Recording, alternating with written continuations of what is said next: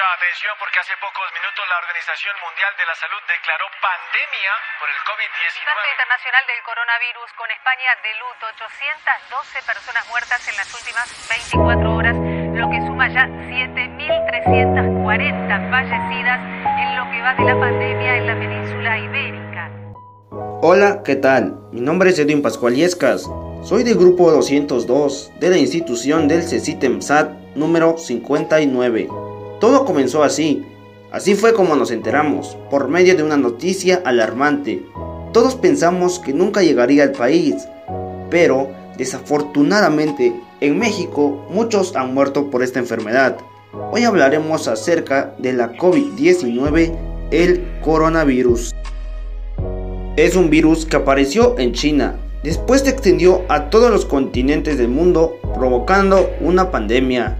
Este nuevo virus provoca la enfermedad conocida con el nombre de la COVID-19. Los síntomas de esta enfermedad son tos, fiebre y dolor de cabeza. Este se acompaña de dolor de garganta, ojos rojos, dolores de músculos o articulaciones. Y en los casos más graves, tiene dificultades para respirar o falta de aire en sus pulmones. Estos pequeños síntomas han provocado que miles de personas hayan muerto en el país y en el mundo. Los registrados en Italia, China y España. Alrededor de 1.600 personas han perdido la vida, aunque como ha ocurrido en otros países, lo peor está por llegar. Durante los primeros meses del año se restringieron viajes internacionales.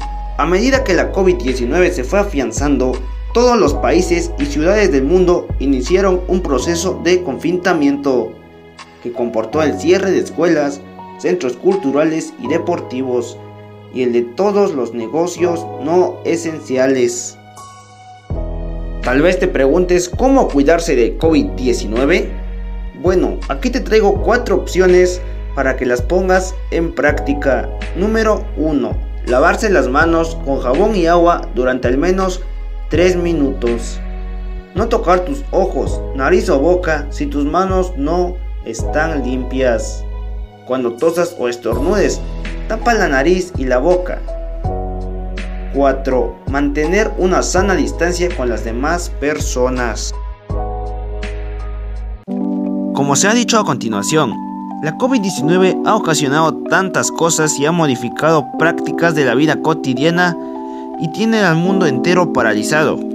Pero todas las cosas suceden por algo y pronto saldremos de esta. Solo queda cuidarse y echarle ganas a la vida. Yo soy Edwin Pascual Iescas del CECITEMSAT número 59 y espero este tema te oriente y ayude a cuidarte. Hasta pronto.